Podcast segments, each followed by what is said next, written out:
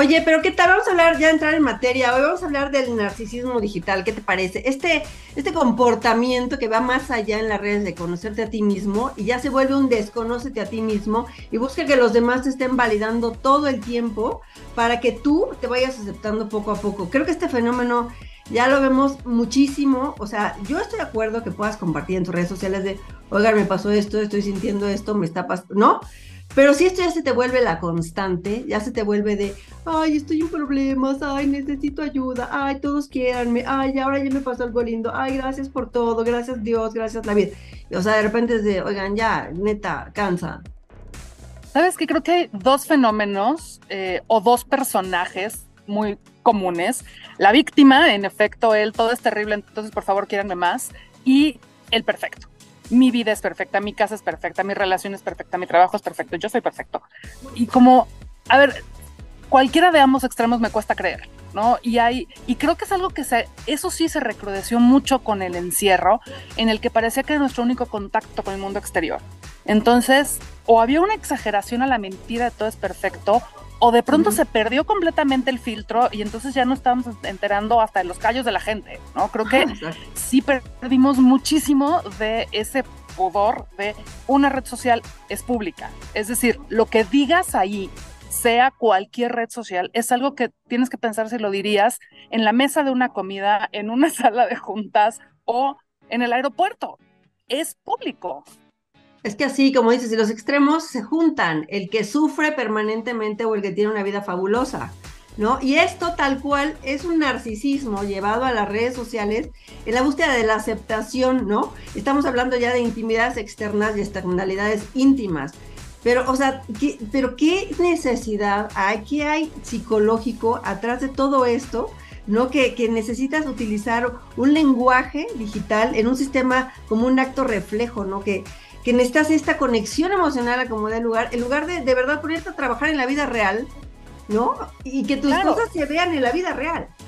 Y a mí me gustan muchísimo las redes sociales, las uso un montón, pero creo que tienen que ser un extra a y no nada más ese lugar en el que vas a buscar la validación, ¿no? El que, en el que, a ver, subes algo e inmediatamente es cuántos likes tengo, cuántos likes tengo, cuántos compartidos, cuántos. Exacto y se convierte mucho más en el objetivo que en un, en un plus, en algo adicional, en una forma de compartir. A ver, claro que a uno le encanta ir a compartir sus logros, pero el logro debe ser más importante que cuántos likes tienes. Y hay montones de estudios de, a ver, si el efecto que provocan los likes en términos de adrenalina, y de reacciones químicas en el cuerpo. Chocolatitos, ¿no? Claro, y la dependencia que genera a paso más tiempo pensando en qué foto voy a subir, cómo la voy a retocar, qué le voy a poner, cuál va a ser el copy out, qué voy, y entonces la subo después de una hora de dedicarle tiempo y luego le dedico a otra a ver quién le dio like, cuántos llevo, por qué no tantos y se traduce en que nuestra vida es lo que estamos reflejando en la pantalla, no en tener algo con sustento para reflejar ahí.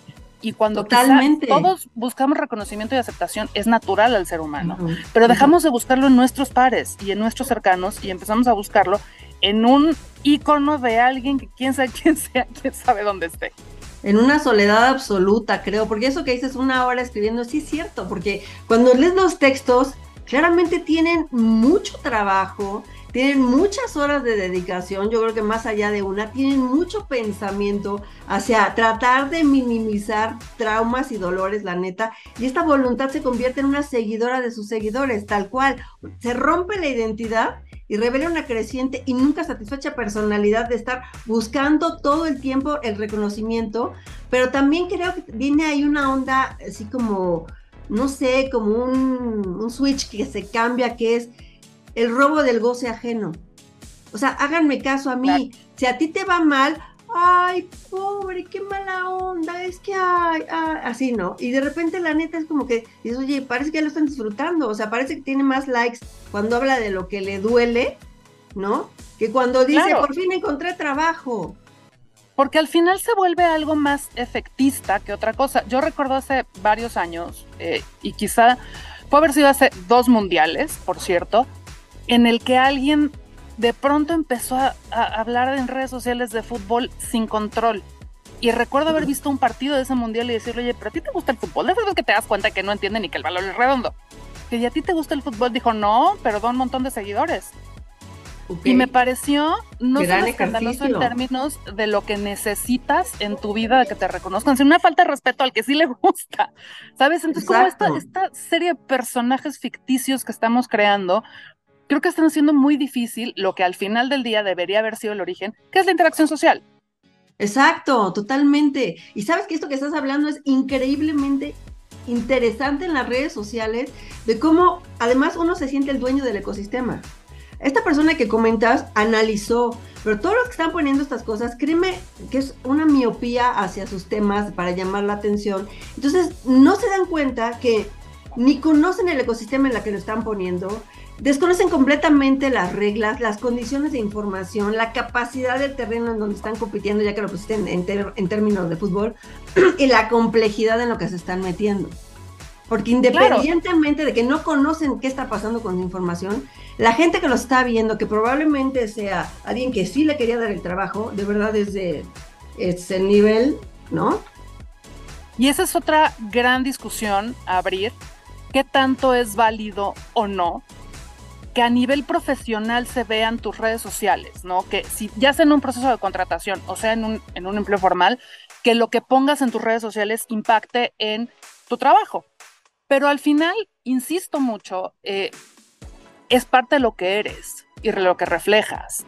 Y hace muchos años que yo he dicho, cuando la gente que pone este disclaimer de las opiniones aquí son mías, sí, pero tú no eres un ente indisociable de lo que haces en todos tus aspectos. Y creo que desde luego es una discusión larguísima que tiene un montonal de componentes, pero vuelvo a lo mismo, tienes que pensar que en tus redes sociales eres un personaje público. No importa que tengas cinco seguidores o 50 mil. Estás poniendo allá afuera quién eres, cómo piensas, cómo reaccionas. Y ese tipo de cosas eventualmente se reflejan en tu vida personal y en tu vida profesional. Yo sé que he visto gente que pone unos comentarios que digo, Dios de mi vida, esta persona no podría ser mi amiga. Exacto. cruz, cruz. En, en términos profesionales, creo que al final del día también hay un componente ahí de este respeto a tu entorno, del respeto a otros, que no puedes olvidar solo porque lo que estás viendo es tu pantalla y tu teclado.